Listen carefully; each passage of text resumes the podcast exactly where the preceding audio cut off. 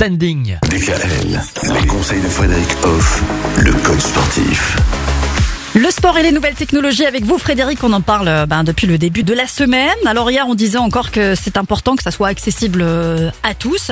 Et on va parler plus précisément de ces évolutions du futur. Oui, alors les évolutions du futur, donc comme on l'a dit, servent notamment à améliorer tout le quotidien. Voilà.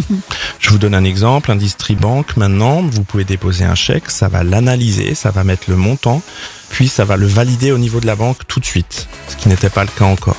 Bientôt, on aura beaucoup de facilité à vivre l'événement euh, qu'on vit. Voilà, tout simplement. C'est le bon côté des nouvelles technologies. On verra euh, au cours de la semaine qu'il est bien de se centrer pas que sur les évolutions du futur. Mais en l'occurrence, eh ben, votre médecin, par exemple, il peut se caler sur euh, des données récupérées, par exemple, dans le cadre d'une salle de sport qui est connectée.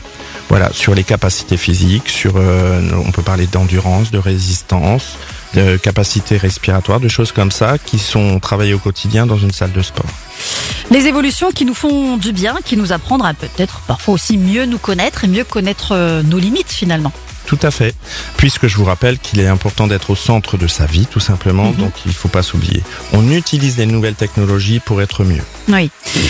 Alors ne pas oublier non plus dans tout ça, hein, il faut le dire, hein, notre instinct et notre propre nature vis-à-vis de ces nouvelles technologies. Mais ça, c'est le sujet que nous allons aborder dès demain. Retrouvez l'ensemble des conseils de DKL sur notre site internet et l'ensemble des plateformes de podcast.